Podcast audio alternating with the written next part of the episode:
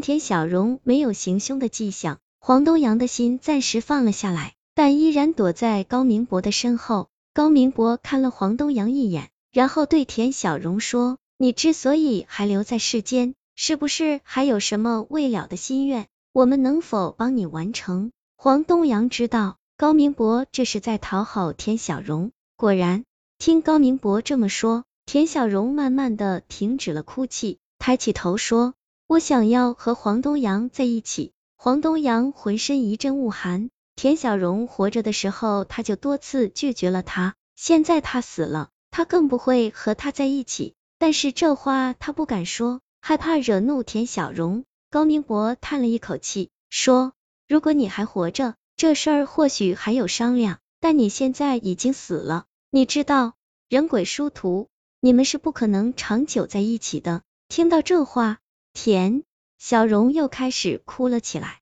声音悲凄。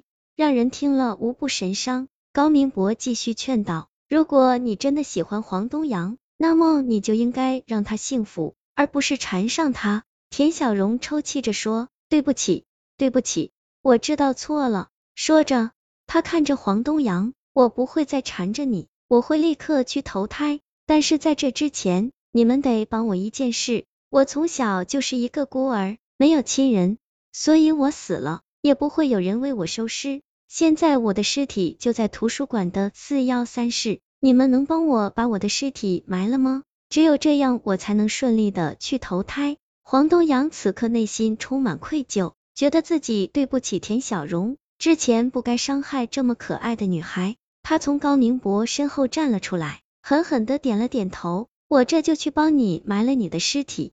说着，他看了高明博一眼，两个人互相点了点头，就要出门。就在这时，安静的田小荣突然惨叫一声，然后倒在地上，痛苦的挣扎起来。怎么回事？黄东阳和高明博都傻眼了。田小荣边尖叫边说：“有有人在打我的尸体，如果尸体被毁，我也会魂飞魄散。救救救我！”黄东阳和高明博更加傻眼，实在想不明白，究竟什么人会对一具尸体下手？保护田小荣的尸体要紧。于是两个人顾不上田小荣，疯了般朝图书馆跑去。两个人来到图书馆四百一十三外，见屋子里正有一个黑影拿着一根木棍一样的东西抽打着地上田小荣的尸体。黄东阳眼中冒火，哐当一声踹开门，大吼一声：“住手！”那个人停下动作，皱着眉头回过了身，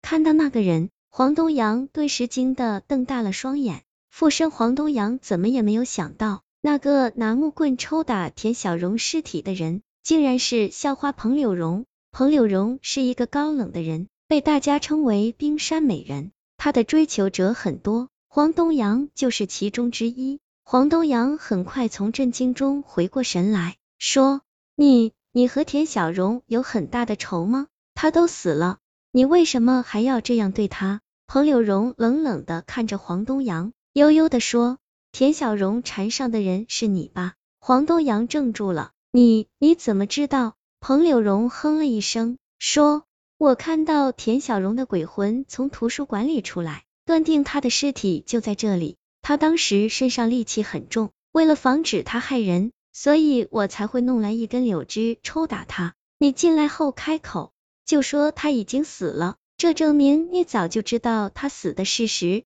所以也就说明他缠上你的可能性非常大。黄东阳被彭柳荣这番话说的目瞪口呆，他问：“你你究竟是什么人？你怎么会对鬼魂之事如此了解？”彭柳荣淡淡的说：“我从小体质就与常人不同，后来又得到高人传授驱鬼之法，所以对鬼魂之事有所研究。我现在要赶快毁掉这个冤魂，不然他为非作歹起来。”不是一般人能应付得了的。说着，他举起柳枝，再次抽向田小荣的尸体。慢着！黄东阳赶忙上前两步，抓住彭柳荣的胳膊。田小荣的鬼魂是缠上了我，但是他已经悔过了，只要把他的尸体埋了，他就会离开了。说着，黄东阳将经过一五一十地讲给了彭柳荣听。彭柳荣听的过程中，眉头越皱越紧，最后。